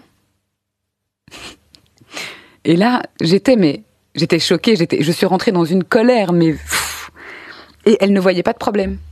Et quand je lui dis, mais tu te rends compte à qui tu parles? Elle me répond, mais non, toi, t'es née en Belgique, t'es ma petite fille.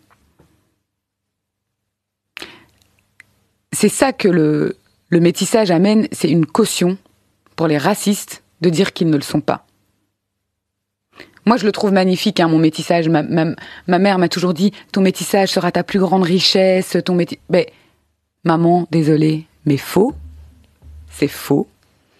Euh, je ne remets pas en question qui je suis, je, ne me plains pas, euh, ça ne, pense pas que ça m'a apporté euh, particulièrement de problèmes identitaires ou de. Euh, mais mais non, c'est c'est pas du tout, c'est pas un. Et puis encore, moi, ma mère, elle a, vécu au Sénégal. On a, on a, elle était blanche, elle a élevé ses enfants au Sénégal, donc on avait quand même. mais moi, je pense big up à, tous ces enfants métis ou adoptés qui vivent dans des familles blanches, racistes.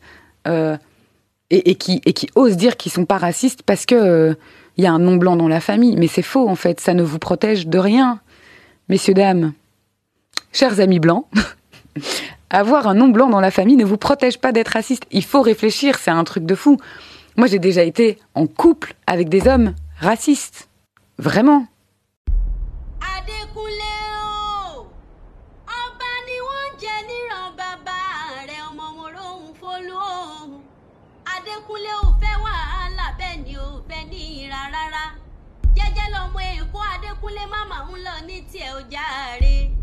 Akíkanjú ọ̀hún akin Adékúnlé máa wo wọ́n níran.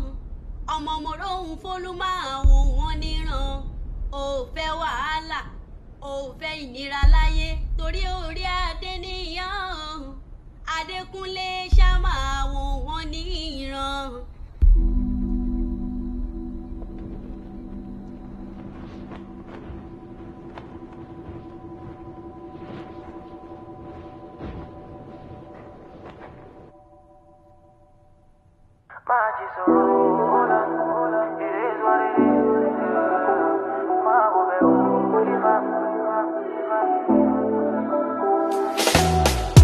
People we know they feed you. Always the first to talk about your life. Look at the irony. Shame you for public, on the beg you for side.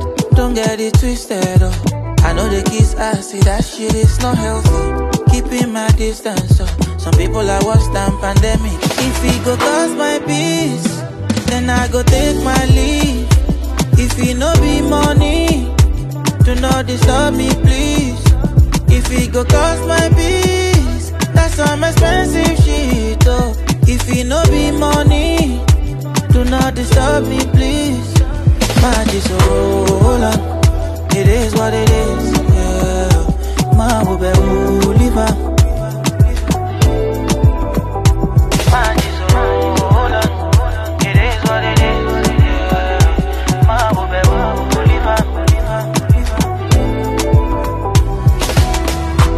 Money no they bring happiness, so now when I get money I realize, oh.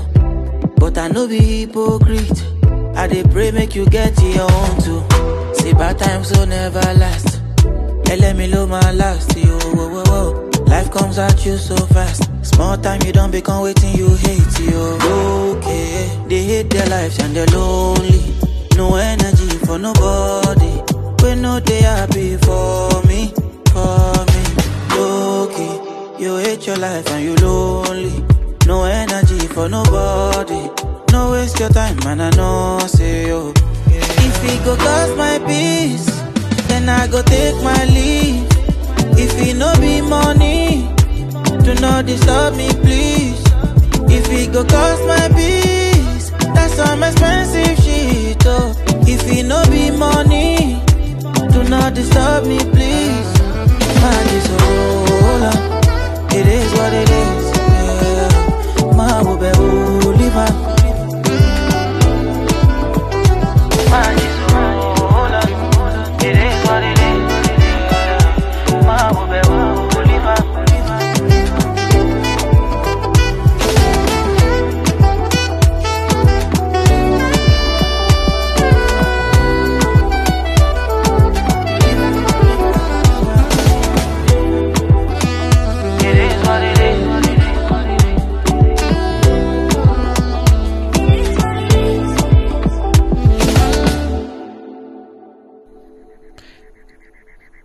vous écoutiez Adekunle God. It is what it is. Je dois encore travailler mon anglais.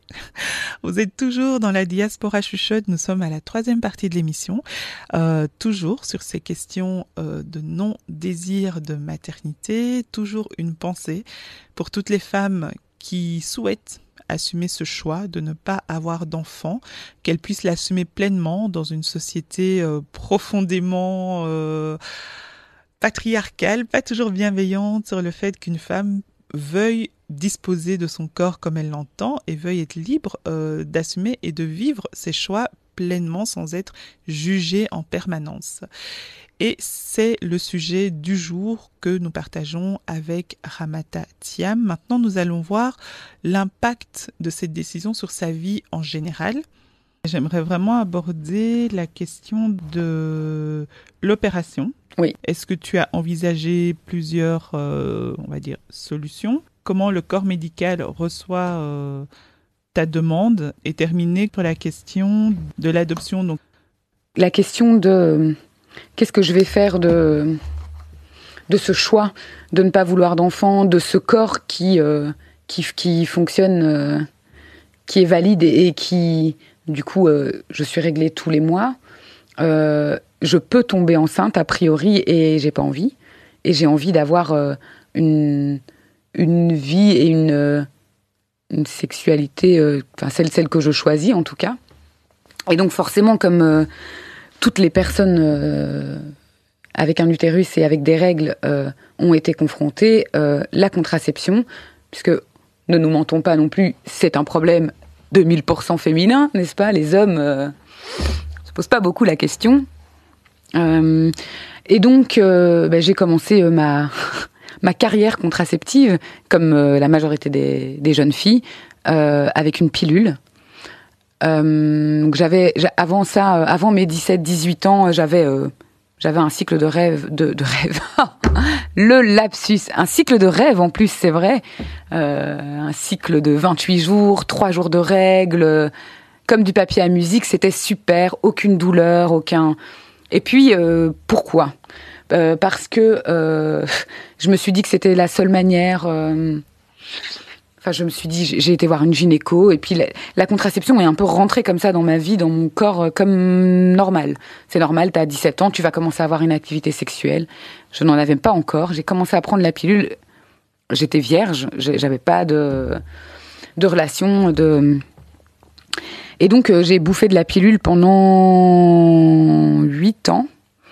Euh, et à partir du moment où je l'ai pris la première fois, j'ai dû la changer assez régulièrement, genre tous les ans et demi, euh, tous les deux ans, parce que ça, ça, ça, ça marchait plus, ça déréglait, ça, ça, ça me faisait des douleurs, des crampes, des maux de tête, euh, des, des, des, des pertes de sang, euh, comme euh, les chutes du Niagara. euh. Et donc, euh, j'ai commencé beaucoup à réfléchir à mon rapport à la contraception, même sans le lier à mon, à mon non-désir d'enfant ou à mon choix de ne pas en avoir. Jusqu'au moment où, en fait, la, la, la pilule m'a mais, défoncé. Genre, c'était n'importe quoi. C'était du euh, six semaines de règles d'affilée, euh, des, des, enfin, c'était horrible, des vertiges, des. Et là, je me suis dit, ben, j'arrête. Ça correspondait aussi à une période sans aucune activité euh, sexuelle, sans compagnon, sans. Et donc, j'ai arrêté la pilule et j'ai retrouvé très rapidement mon cycle de jeune fille, 3 jours, 28 jours, nanana, c'était super. Et là, je me suis dit, mais pourquoi je m'impose ça? Et puis, du coup, je. Et, je devais avoir 20... La première fois, je devais avoir 23, 24 ans, je pense. Euh, même même 22. C'est- Ouais, 4-5 ans après avoir pris la pilule la première fois. Je commence à me dire, mais quand même, c'est chaud. euh. Et puis bon, on commence aussi à avoir des. J'avais commencé euh, médecine, euh, on voit l'impact des médicaments. Enfin, en tout cas, on s'intéresse plus à ce genre de trucs. J'arrive en fac de psycho, mais comment mon corps réagit, les hormones, les machins. Je commence à me dire, mais pourquoi je m'impose ça en fait? Et puis en plus, j'en ai pas besoin. Si c'est juste euh, pour ne pas avoir d'enfant, là, il a personne. Il y a... Si j'ai une relation, sexuelle, de toute façon, je me protégerai, je mettrai un préservatif. Je n'en ai pas besoin, j'arrête. J'arrête la pilule euh, à 20... euh, j- J'avais fini mes études à ce moment-là. hein. J'ai attendu... euh, J'avais quand même 10 ans de pilule euh, en 2013, 2004, 2013, 2014. J'arrête la pilule. Après ce fameux épisode de 6 semaines non-stop. euh, et, euh, et je me dis, mais waouh J'ai l'impression que mon corps me dit merci. Merci de m'avoir écouté. Et, euh, et je commence à me dire, mais quand même, si un jour je rencontre quelqu'un, si un jour, avec ce, ce vieux truc d'un peu de conte de fées dégueulasse, ils vécurent heureux et n'eurent jamais d'enfants, mais si je veux ça, il va falloir que je trouve un, moyen de contraception plus stable, plus respectueux de mon corps, euh, moins invasif, parce que la pilule, le stérilet aux hormones, le, qui, qui que ce soit qui en prend peut dire ce qu'il veut, ce qu'elle veut. Euh, mais je pense que chacun doit euh, pouvoir euh, choisir aussi. euh, et donc ceci est un message pour les femmes qui prennent la pilule et pas pour les médecins. Euh, les médecins ne devraient pas pouvoir influencer. euh, alors proposer, montrer les options, expliquer, oui. Euh, suivre, soutenir, oui. Mais, mais moi, on m'a imposé des moyens de contraception que je ne voulais pas. Euh, Il y a des gynécos qui m'ont ri au nez en me disant que euh, mon truc de plus vouloir d'hormones, euh, c'était un truc de bobo bruxellois et qu'il fallait que j'arrête, que euh, c'était absolument pas prouvé que ça avait une, une influence euh, sur le cycle de la femme, quoi. Le gars exerce, euh, je vais le balancer d'ailleurs, il exerce près d'Anguien, là, je sais pas où, mais un, un con fini, ce gars, il a fait 12 ans d'études pour me sortir des imbécilités pareilles, quoi. Et donc, euh, je commence à, ré- à réfléchir, euh, avant d'arrêter la pilule, à un moyen euh, plus permanent et, plus... et je, je me dis, ben, je vais enlever. Ce qui me permet de faire un enfant, je vais l'enlever. Comme ça, j'aurai mon cycle normal. Euh, parce que bon, je pense que si, ça fonctionne comme ça, j'ai pas trop envie d'y toucher, à me dire que euh, je vais arrêter mes règles et euh, changer. Du coup, je me dis bah ouais en fait, stérilisation. J'en avais déjà entendu parler parce que je pense, ma mère après son après sa troisième grossesse, je pense s'était fait ligaturer les trompes ou donc je savais que ça existait. Et donc au début, je pense ligature des trompes, saint graal. Mon Dieu, c'est super. Je fais ça. Je vais voir un gynéco. J'étais encore euh, sous pilule. hein, et euh, première fois, euh, je suis reçue, mais avec beaucoup de, violence et d'agression, par une, gynéco qui me dit, mais n'importe quoi, genre vous avez 23 ans, 24 ans, c'est-. Non, vous êtes trop jeune. Alors au début, c'est vous êtes trop jeune. Et puis quand on commence à se faire, mais non, je suis pas trop jeune, je sais ce que je veux, j'en ai jamais voulu, et c'est mon corps et c'est mon choix. Euh, là, les médecins commencent à dire, oui, mais moi je peux pas prendre la responsabilité. Euh, si vous regrettez, ce sera de ma faute, parce que c'est moi qui ai opéré. Alors là, je commence à dire, euh, ben, faites-moi signer un papier. Faites-moi signer un papier comme quoi je peux pas me retourner contre vous, je peux pas, j'en sais rien moi. Ah, ben, non. Alors là, on commence par des arguments, mais non, mais c'est pour vous protéger. C'est pour vous protéger parce que vous savez, moi j'en ai vu des femmes qui ont fait ça et puis qui reviennent et euh, c'est irréversible, vous savez, et elles reviennent et elles sont malheureuses et, euh, et il faut il faut faire une euh, un, traitement hormonal après et puis il faut faire une fécondation et puis il faut euh, PMA nanana nanana. Alors c'est pour vous éviter tout ça. En gros, le corps médical vous protège. Le grand saint corps médical me protège. Mais aujourd'hui, euh, le corps de médical, je vous emmerde en fait. Alors, par rapport à mon corps et à ma contraception, c'est euh, aberrant. Je suis passée par dix ans.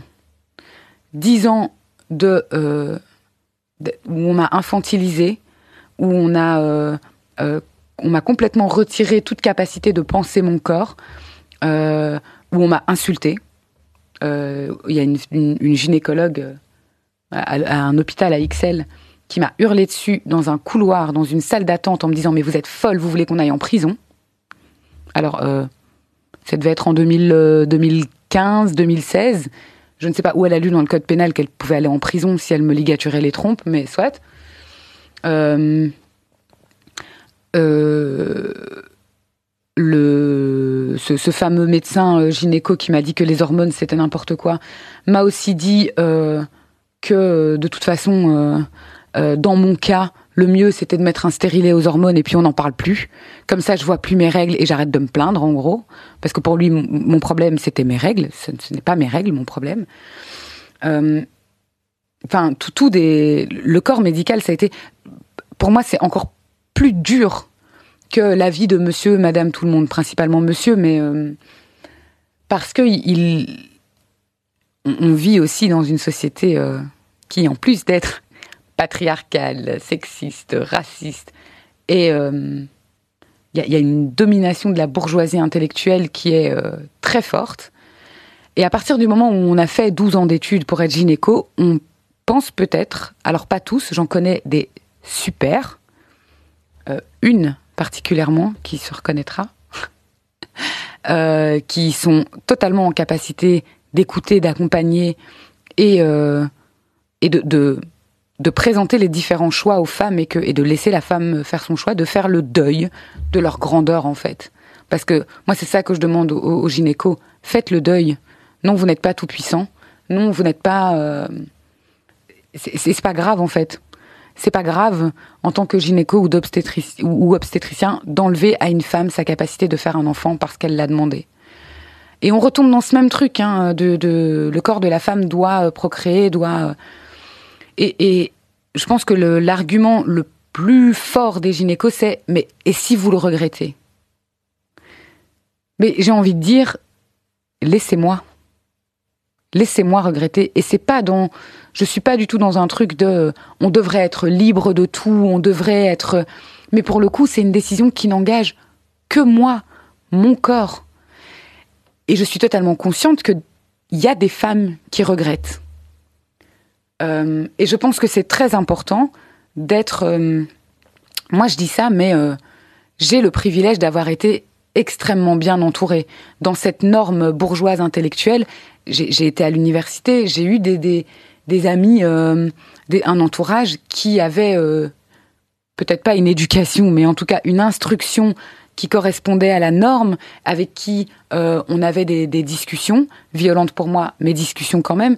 Et donc, j'ai été confrontée à... J'ai réfléchi... euh, et donc, je pense que j'ai été privilégiée très clairement de ce milieu bourgeois, de ce milieu euh, intellectuel, de ce milieu... euh, et que donc, j'ai pu peut-être mieux faire face à, la violence de ces médecins, mais c'est quand même, enfin c'est, je me suis fait traiter comme une gamine écervelée.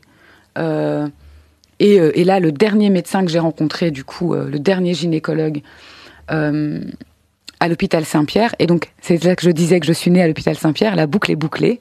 C'est à l'hôpital Saint-Pierre que je me ferai sté- stériliser. Et, euh, et ce médecin, alors on est quand même passé par, euh, ça fait cinq ans que c'est mon gynéco. Euh, il m'a quand même demandé au début de mettre un stérilet au cuivre, hein, parce que bon, ok, c'était peut-être parce que je voulais pas d'hormones, mais vous allez voir, mademoiselle, que euh, avec ça, ça va être super, euh, puisque euh, c'est comme si en fait mon problème c'était de gérer la contraception. Euh, c'était euh, de ne- comme si le fait que je dois plus y penser maintenant que j'ai un stérilet au cuivre, c'est bon quoi. Il y a plus d'hormones, il y a. Sauf que le stérilet au cuivre, euh, horrible, horrible. Un tiers de mon mois, c'est des règles. Euh, ça fait hyper mal. C'était, euh, je l'ai gardé deux ans.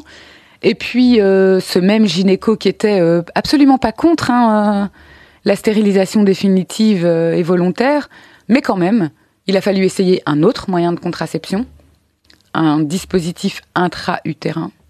Je crois que c'est comme ça que ça s'appelle, euh, qui est en gros un petit fil avec des micro-boules en cuivre. Euh, J'ai appris récemment que pour beaucoup beaucoup de femmes, ça n'avait pas du tout du tout marché. Pour moi, ça a, ça a bien marché. Ça a bien marché comme euh, j'avais moins de douleur qu'avec le stérilet au cuivre. J'avais des règles encore plus longues, par contre. Euh, ce qui, euh, enfin, dans, dans la vie d'une femme, quand la moitié de ton moi se transforme en une perte de sang, c'est épuisant. Ça, ça, ça, c'est, enfin, je sais pas. Je pense que forcément la moitié de l'humanité ne peut pas se rendre compte de ce que c'est, mais euh, c'est épuisant. C'est, c'est, enfin bref. Et donc après, euh, après ces deux ans, très franchement, en mars dernier, j'avais mon rendez-vous annuel chez le gynéco et j'avais un peu, euh, je vais pas dire que j'avais euh, abandonné, c'est pas vrai, parce qu'on n'abandonne jamais. Mais je suis arrivée à mon, à mon rendez-vous annuel en disant en gros, bah voilà, oui, tout va bien, vas-y, hop, fais-moi mon frottis, je me casse, euh, on n'en parle plus, quoi. Parce que j'étais, j'étais en colère, en fait. Autant j'avais beaucoup relativisé, euh, euh, réfléchi, apporté des arguments. Je pensais que j'avais fait tout comme il fallait, en fait. J'avais réfléchi, j'avais essayé tel moyen de contraception, le tel, le tel. J'avais pris le temps, j'avais été voir la psy, j'avais été voir l'assistante sociale, j'en ai parlé à plein de gens, j'ai accepté toutes les violences, tous les arguments, tout. J'ai digéré, j'ai lu, j'ai- je me suis remise en question. Et tout ça pendant dix ans pour en arriver, en fait, à le médecin contrôlait toujours ce que je pouvais faire ou pas. Et j'allais pas m'auto-stériliser, en fait. Et donc j'étais dépendante de son bon vouloir. Et du coup, en mars, j'arrive à mon, à mon truc et il me dit, et alors, comment ça va? Et donc, euh, ton non-désir d'enfant euh, Je lui dis, bah, c'est toujours la même chose, mais en fait, enfin voilà, je me, je me suis fait à l'idée. Et là, euh, il me dit, mais non, comment ça, moi, si tu veux, maintenant, je te la fais. Comme ça. Et là, je le regarde, et j'ai eu une espèce de bouffée, mais de d'agressivité et de colère envers lui, alors que aujourd'hui, c'est c'est le seul gynéco qui m'a écouté quand même. C'est le seul gynéco qui a qui m'a laissé parler déjà, ce qui est énorme. Euh, qui m'a pas dit directement, mais non, c'est de la merde. Euh, il m'a dit que lui, il avait pas envie de prendre la responsabilité que je regrette et que donc il voulait que je passe par un, un parcours de réflexion, de machin. Ce qui peut être, euh, enfin, je, pense qu'il est, il est, c'est- une, une bonne personne, c'est pas ça, hein, mais euh, mais ça m'a quand même fait passer par 4-5 ans encore de mais réfléchis encore, réfléchis encore, essaye ça, essaye ça. Euh, alors peut-être que c'est parce que moi j'ai pas changé d'avis et que j'ai 34 ans aujourd'hui et que je dis mais merde j'ai perdu mon temps, j'ai peut-être pas. Euh, mais toujours est-il que donc en mars 2020, euh, juste avant le confinement, genre littéralement euh, sept jours avant, il me dit mais si tu veux je te le fais. Alors je me dis qu'il l'a peut-être fait exprès, il savait. et- non. Et donc je sors de là en disant ben ouais et c'est moi qui dis je vais réfléchir. Et donc je sors de là. Euh, et puis on est confiné. Et donc je me dis on ne prend pas de, décision euh, dans un confinement euh, réfléchi euh, comme si j'avais pas encore pris ma décision. Alors que et tout ça en fait tous ces doutes ça aussi c'est épuisant de devoir toujours revenir à est-ce que t'es sûr est-ce que t'es sûr est-ce que se remettre soi-même en question parce que le, monde le fait en fait.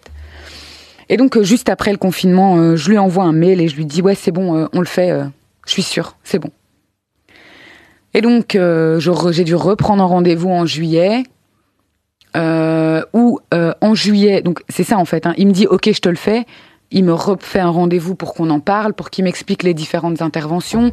Et puis il me redemande d'aller revoir la psy. Et puis après la psy, il y a une réunion d'équipe quand même où le conseil des sages de l'hôpital doit décider si Ramata elle est assez saine d'esprit, assez machin pour que est-ce qu'on le fait, est-ce qu'on le fait pas? Et et je pense à ça et je me, moi j'ai stressé. Hein. Je les ai imaginés là avec leur blouse blanche et leur euh, leur espèce de bâton de. Alors Ramata, euh, femme 34 ans. Euh, euh, nullipare, nulligeste. Euh, euh, moi, je, alors moi j'ai quand même des traces. Ça fait quatre ans qu'elle me demande euh, la stérilisation, donc je pense que ça pourrait être bon. Moi, je l'ai vu deux fois en consultation. Désolée hein, pour l'équipe de l'hôpital. Je ne suis pas du tout en train de me moquer de vous euh, individuellement, mais euh, mais enfin vraiment, j'avais l'impression d'être comme au centre d'une pièce de théâtre, quoi. Et puis à la fin. il y a le, je sais pas qui tenait le bâton de juge, enfin le, le marteau comme ça, qui dit alors stérilisation une fois, deux fois, trois fois, adjugé, vendu. Allez Ramata, à te faire couper les trompes. Et, et je me dis, mais il y a des femmes à qui on dit non. Forcément, si moi on me dit oui, c'est qu'il y en a à qui on dit non. Non, madame, vous n'avez pas assez réfléchi, vous êtes trop jeune, vous n'avez pas. Ah, on m'a dit ça aussi. Il faut minimum 35 ans et deux enfants, euh, un garçon et une fille de préférence. Comme ça, on est sûr que tu assures l'avenir de l'humanité. Enfin, il y y a- plein de trucs comme ça où, en fait, on est. Je crois que c'est vraiment infantilisé, c'est le mot. C'est tu n'auras jamais assez, tu n'auras jamais compris tant que je ne t'aurai pas expliqué. Et il faut qu'on m'explique. Il faut que tout le monde m'explique. Le monde doit m'expliquer ce que je dois faire de cet utérus. Et donc, euh, donc voilà, finalement, après avoir vu la psy, l'équipe s'est réunie. L'équipe a dit oui. Wouh J'ai dû quand même retourner voir le gynéco. Je suis retournée voir l'assistante sociale. Je vous jure que j'en ai vu du monde.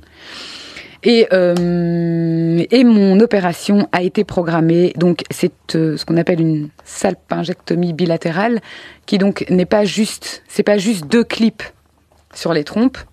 C'est bien une ablation des deux trompes de Fallope. On pourra parler euh, dans une autre vie ou à un autre moment du pourquoi celle-là et pas une autre. Et mon opération a été préprogrammée pour le 27 novembre. Et comme l'univers s'acharne, nous avons été pas reconfinés, mais assis en Belgique, on a dit le mot confinement, je pense. Mais donc toutes les opérations non essentielles euh, ont été annulées. Ce sur quoi je ne m'étendrai pas, mais je pense que ma santé mentale est devenue essentielle et que j'ai besoin de cette opération. Vraiment, j'ai besoin de d'être femme. euh, et je pense que moi, je me dis, aujourd'hui, je me sens femme, je sais que je suis femme. Enfin, je sais, j'accepte d'être femme. Euh, mais euh, mais je, je le suis toujours pas en fait. Parce que je peux faire un enfant et que je le fais pas. Et euh, et j'ai envie de pour beaucoup de gens ça pourra paraître con. J'ai envie quand on me demandera à l'avenir et toi tu veux des enfants? Franchement j'ai envie de répondre non je peux pas en avoir. Et et pas du tout pas du tout euh, parce que c'est sincèrement j'ai beaucoup réfléchi au fait est-ce que c'est pas un propos hyper validiste euh, de dire euh, non je peux pas en avoir comme si cette incapacité physique pouvait me faire me sentir mieux et donc c'est c'est hyper malsain par rapport aux personnes qui ne peuvent pas en avoir. Mais c'est pas ça en fait c'est c'est le fait que enfin si c'est peut-être ça je suis personne pour le dire mais c'est le fait que j'en ai marre en fait. J'en ai marre qu'on me demande de m'expliquer j'ai envie de de, de, de ne plus devoir expliquer et donc ouais si ça c'est peut-être un peu du validisme en fait parce que je pense que la société est gênée par l'incapacité, par le ne pas pouvoir. Et que donc, me rendre incapable, c'est arrêter de m'expliquer. Et, euh, et ouais, vraiment, je, je suis arrivée à un point où il faut que ça s'arrête, quoi. Et puis, euh, très sincèrement, je pense que j'ai le droit aussi euh, de me dire que euh, si un jour toutes les précautions sont prises au niveau MST, bah, je peux avoir une relation sexuelle sans me demander ce qui va me tomber dessus. Est-ce que je vais devoir avorter Est-ce que parce que c'est ça aussi, c'est que constamment on se dit ah ben oui non oui non. Tu as dit, j'aimerais pouvoir répondre, non, je ne peux pas en avoir, mais est-ce que tu vas le dire comme si ça avait été toujours une réalité pour toi? Ou est-ce que tu vas te sentir le le besoin de justifier pourquoi tu peux plus en avoir, Oui. etc. Non, c'est justement pour ça que je dis que je pense qu'en effet, c'est assez validiste ce, ce que je dis, c'est que le fait de dire non, je ne peux pas en avoir, je pense que ça enlève toute discussion derrière. Il n'y a plus de questions. C'est genre, Ah, la pauvre. C'est plus un, ah, quoi, pourquoi, non, pas toi, non. C'est un peu un regard un peu euh, de, de, ah, la pauvre. Et donc, je, je pense que j'aurais peut-être pas à répondre, en fait. Je pense que dire que tu ne peux pas en avoir directement, et moi, je, l'ai déjà dit, hein, je l'ai déjà dit plusieurs fois, hein, en étant capable, euh, en pouvant faire des enfants, je l'ai déjà dit, je peux pas en avoir, parce que ça coupe court à la conversation, en fait. Il n'y a plus de questions après ça. Et donc, euh, ne plus pouvoir faire d'enfants, quoique, en fait, je dis ça, et c'est même pas vrai, hein, parce que ne plus avoir de trompe de Fallope, ça veut pas dire ne plus pouvoir faire d'enfants. J'ai toujours, euh, j'aurai toujours des ovaires, j'aurai toujours un utérus. Au grand malheur de, de, de la communauté médicale, ou pour qui justement, oui, mais vous vous rendez compte, il y a des femmes à qui on fait ça, et après elles viennent, on doit leur faire un prélèvement d'ovocytes pour faire une culture, pour faire nanana. Euh, je, voilà. Euh, alors, je suis, j'ai envie de dire que je suis certaine que je ne changerai jamais d'avis. Je pense que avec le temps, j'ai appris à ne, à ne jamais dire jamais, même si, très sincèrement, je vois pas dans quel univers j'aurais envie d'avoir des enfants. Et euh, du coup, la question, euh, j'ai beaucoup pensé à la question de l'adoption, j'ai beaucoup pensé à la question euh, de, ben, justement les familles recomposées, rencontrer quelqu'un qui a déjà des enfants et tout. Et je ne je suis pas contre l'adoption. Pour moi, hein, encore une fois, c'est pas une question générale. Pour ou contre l'adoption? Non. Je, je ne dis pas que je n'adopterai jamais. Je ne pense pas que j'adopterai euh, dans un, désir de fonder une famille, dans un désir de, euh, transmettre, vraiment de créer quelque chose volontairement. De, euh, euh, je me dis que si un jour la vie fait que je, je peux ou je dois m'occuper d'un enfant, je pense que je le ferai avec plaisir. Euh, mais le vouloir, je suis pas certaine. Et euh, donc voilà, si, si, enfin, je, vais- donner des, exemples hyper euh, attendus et, et clichés, mais si je rencontre un homme qui a des enfants et la maman n'est plus là, oui, je, pense que je, je, je, je serai totalement volontaire et, en mesure de, de donner ce que je peux ou ce que j'ai à donner. Je pense que si un jour, euh, euh, je sais pas moi, euh, il y a des enfants de proches, de personnes qui me sont proches ou quoi, ou euh, je touche du bois, mais euh, il se fait que la vie fait que ces enfants ont besoin de quelqu'un pour s'en occuper. Je pense que je pourrais le faire et que je, je donnerai absolument tout ce que je peux donner avec avec plaisir même.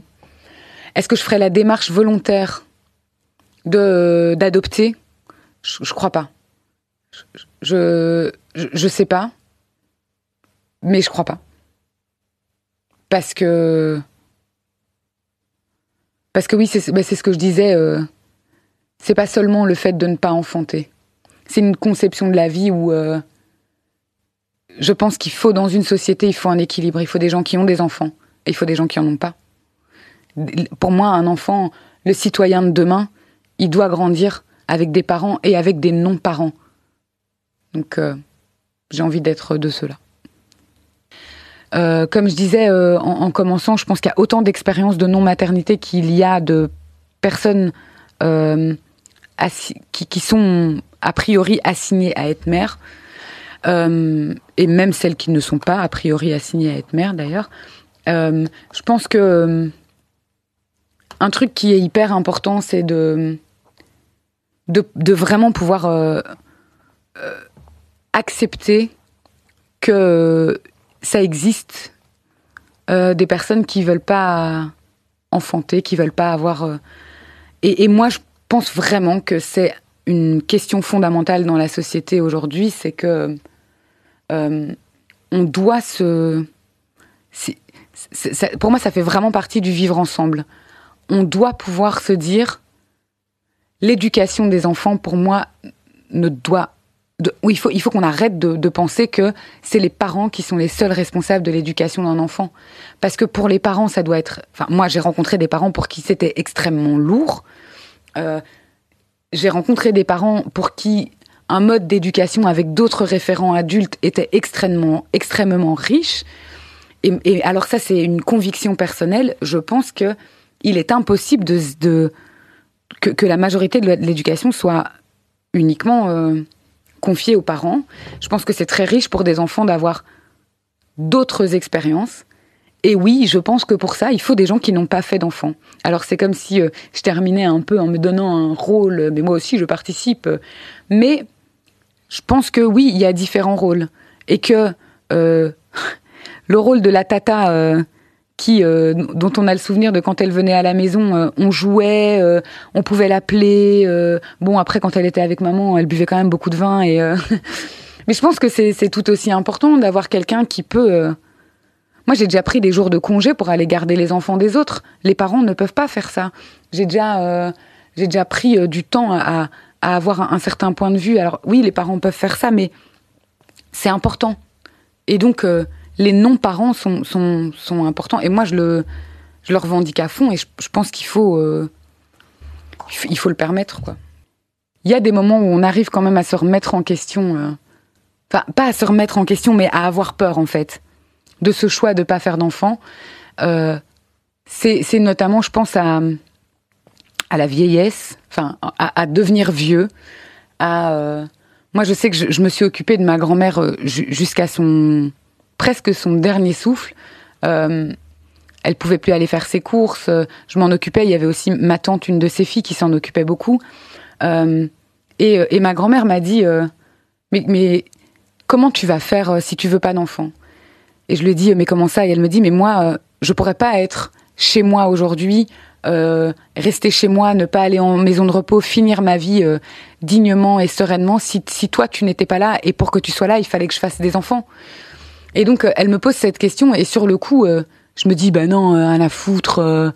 moi, j'aurais bien une copine célibataire et non maman, on fera les les vieilles déglingos dans une maison de repos et on sera trop bien. Et mais en fait, ouais, c'est vrai que alors avoir des enfants n'a jamais protégé. Les, malheureusement, les maisons de soins et de repos sont pleines de personnes qui meurent seules alors qu'elles ont fait des enfants.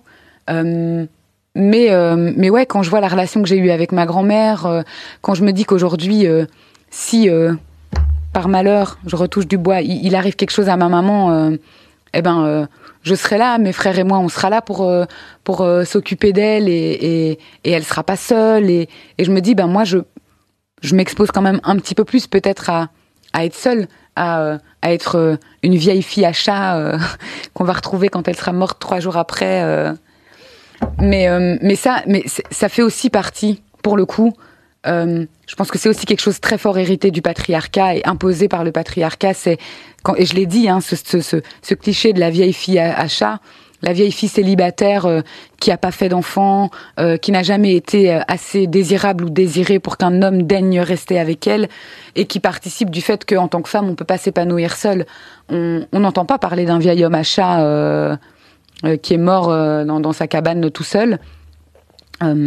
Et donc euh, voilà, je sais que c'est aussi très fort. euh, il faut que je me que je continue à me déconstruire sur certains trucs et euh, mais mais ouais, c'est ça, ça reste quand même un peu une angoisse de me dire quand quand les gens me font cette remarque là, mais si t'as pas d'enfant, genre tu vas crever seul. Ben pour le coup, là, pour l'instant, j'en suis toujours dans une phase où je me dis bah ouais, là ils ont peut-être raison. Parce que je pense que la société, on n'est pas encore dans un truc où, quand on n'est pas l'enfant de quelqu'un, on va s'occuper de cette personne. On ne le fait que parce qu'il y a filiation. Et donc, euh, me, me, me, couper de, de cette filiation-là, c'est me couper de la possibilité euh, d'avoir quelqu'un qui viendra me voir, euh, qui viendra. c'est comme s'il y avait un peu un devoir dans la filiation. D'ailleurs, c'est aussi dans dans le, le- je sais pas si c'est le code de la famille ou quoi qu'on doit assistance à ses parents et et euh, et moi je me dis ben euh, j'aimerais bien que alors là pour le coup c'est peut-être je veux le beurre l'argent du beurre euh, mais mais je me dis que si moi une de mes ambitions c'est entre autres de donner de transmettre à des enfants qui ne sont pas les miens mais euh, je sais pas et c'est peut-être la peur qui parle mais pourquoi est-ce que des enfants qui ne sont pas les miens pourraient pourraient pas me rendre visite quand je serais euh, grabataire? Mais je vous jure, je serais une vieille super cool. Et on pourra fumer des cigares, euh, boire du whisky et euh, et puis vous partirez de là en disant voilà, elle est quand même bien rigolote. Hein. Qu'est-ce qu'elle picole, mais qu'est-ce qu'on rigole. Donc voilà. mais quelque chose de bien. Ce soir on sort, allez viens. Non, ne t'inquiète de rien.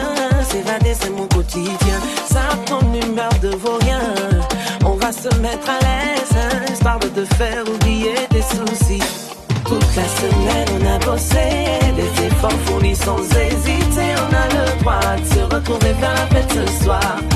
La semaine on a bossé, des efforts fournis sans hésiter. On a le droit de se retrouver faire la fête ce soir. Non, on n'est pas d'accord, on s'ennuie quand c'est sérieux. Mélanger le décor, on est là jusqu'à l'aurore. On n'est pas d'accord, on s'ennuie quand c'est sérieux. Mélanger le décor, on est là jusqu'à l'aurore. Enchaîner la bibi, on est d'accord. La moula à gogo, on est confort. Et toute la c'est danser, c'est sans effort. Et enchaîner la bibi,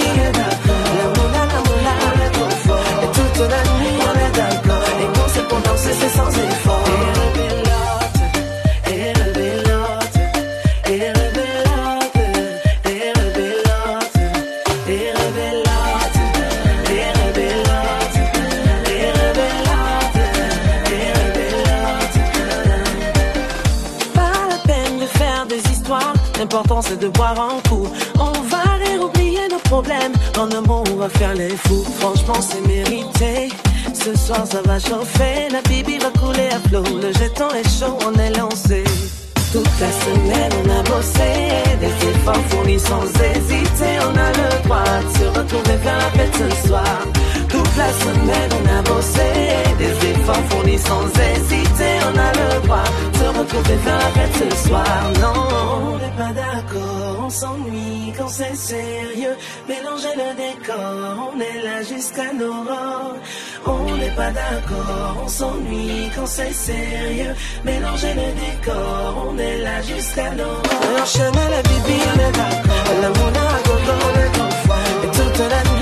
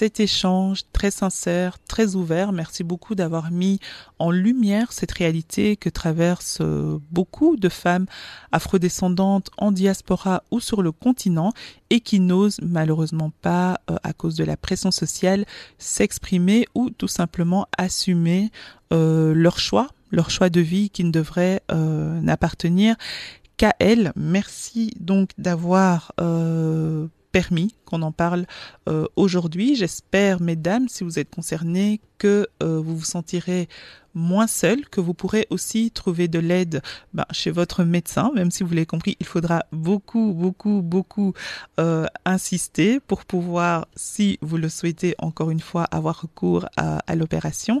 Et que cette émission vous permettra peut-être d'ouvrir le dialogue avec votre compagnon, votre famille, votre entourage pour être mieux comprise.